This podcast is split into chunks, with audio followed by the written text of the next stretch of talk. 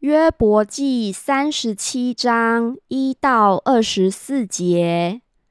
因此，我心战惊，从原处移动。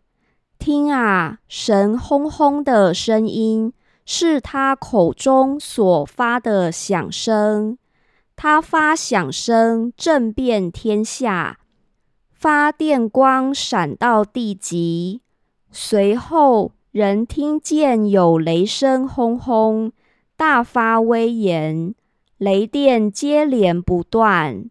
神发出奇妙的雷声，他行大事，我们不能测透。他对雪说：“要降在地上。”对大雨和暴雨也是这样说。他封住个人的手。叫所造的万人都晓得他的作为。百兽进入穴中，卧在洞内。暴风出于南宫，寒冷出于北方。神虚气成冰，宽阔之水也都凝结。他使密云盛满水汽，布散电光之云。这云是借他的指引游行旋转，得以在全地面上行他一切所吩咐的，或为责罚，或为润地，或为施行慈爱。约伯啊，你要留心听，要站立思想神奇妙的作为。神如何吩咐这些？如何使云中的电光照耀？你知道吗？云彩如何浮于空中？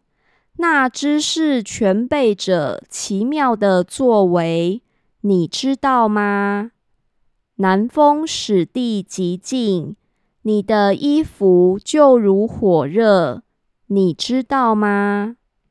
你岂能与神同铺穹苍吗？这穹苍坚硬，如同铸成的镜子。